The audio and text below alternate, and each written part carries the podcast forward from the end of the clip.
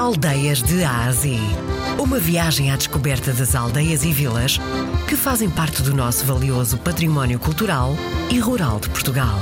De segunda a sexta, na RDP Internacional, com Salomé Andrade.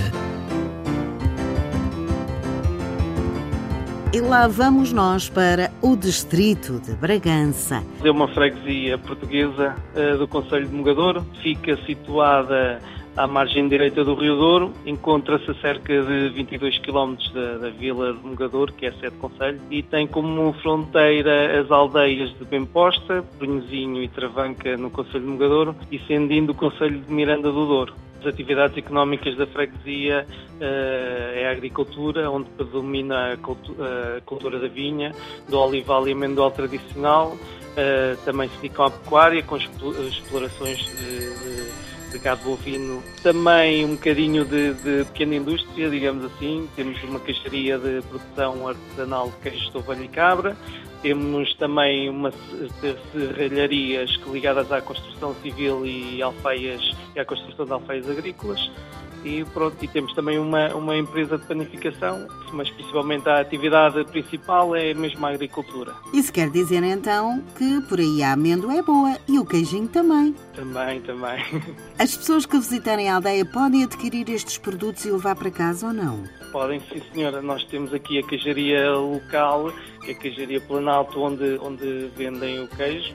Uh, e podem encontrá-lo também em pequenas superfícies comerciais uh, aqui da, da, região, mas uh, eles têm, fazem venda ao público na queijaria, assim como na, na padaria também, na, na, nesta empresa de panificação, onde podem comprar, as pessoas vão diariamente comprar o seu pão e onde podem encontrar também os doces tradicionais daqui da região.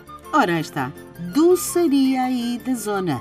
Senhor Presidente, o que é que se come aí de doces? É assim, nós a nível de gastronomia e de doces, a nível de doçaria, nós temos aqui o típico folar de, de transmontano, onde temos o folar de carne que, que leva uma massa pronto, parecida com pão e ovos, ou seja, uma mistura de, e que leva um recheio de carne que, que de carnes de, de, fumeiro, de presunto e chouriço uh, que, que, são produzidos aqui na, na, na freguesia uh, pelas pessoas que, que, fazem esses doces e também o folar de, de doce que é de canela e de marmelada. Portanto, os doces por aí são bons, mas a gastronomia por aí é melhor ainda, não é, Sr. Presidente? Nós, nós aqui, para além da, da, da típica posta transmontana, boa carne temos aqui produzida pelos, pelos agricultores locais,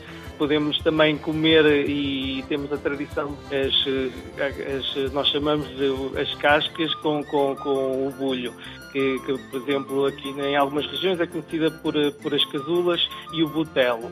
Uh, nós aqui, a, a nossa designação para, para esse prato é, é é as cascas com, com o bulho e que é basicamente é o feijão, feijão com as cascas que são secos e depois eh, com estas carnes de, de, de, de com estes tecidos do, do, porco nossas alheiras eh, daqui da região para mim eu considero-as tão boas ou melhores do que as de Mirandela Senhor Presidente, o que é que a aldeia do Roche tem para as pessoas verem? É assim, a aldeia do Roche é muito rica em locais de, de, de, interesse para visitar e de património. Dentro da própria freguesia temos a Torre Cineira, que é um símbolo uh, da, da, nossa freguesia e pertence até, está inserida no, no brasão da freguesia, que é uma torre com sino onde a população, quando, quando era necessário transmitir alguma informação à população, uh, tocavam a sineta uh, para transmitir essa informação ou para alertar em caso de incêndios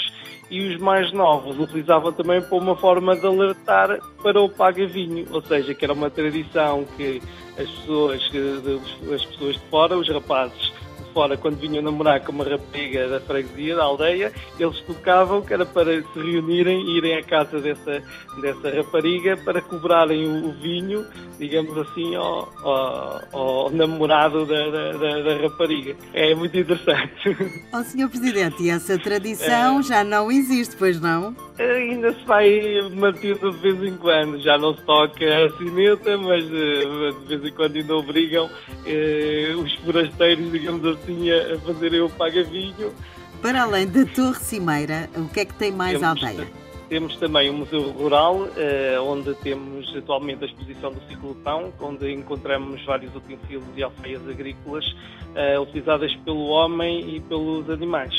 Uh, temos também a Igreja Matriz, que é de origem medieval, onde podemos até apreciar uma, uma pintura uh, em que está o Arcanjo São Miguel, apesar o comportamento das almas em vida, digamos assim, e decidindo a extensão ao céu ou então a queda ao inferno. Temos também na igreja uma imagem de, de Santo Cristo que provavelmente também foi talhada pelo século XIV.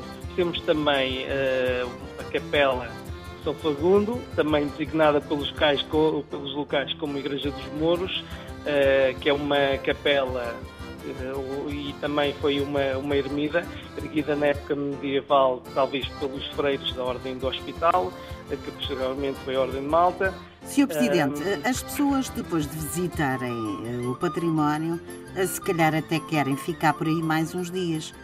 Pode-se ficar? Existe sítio para dormir?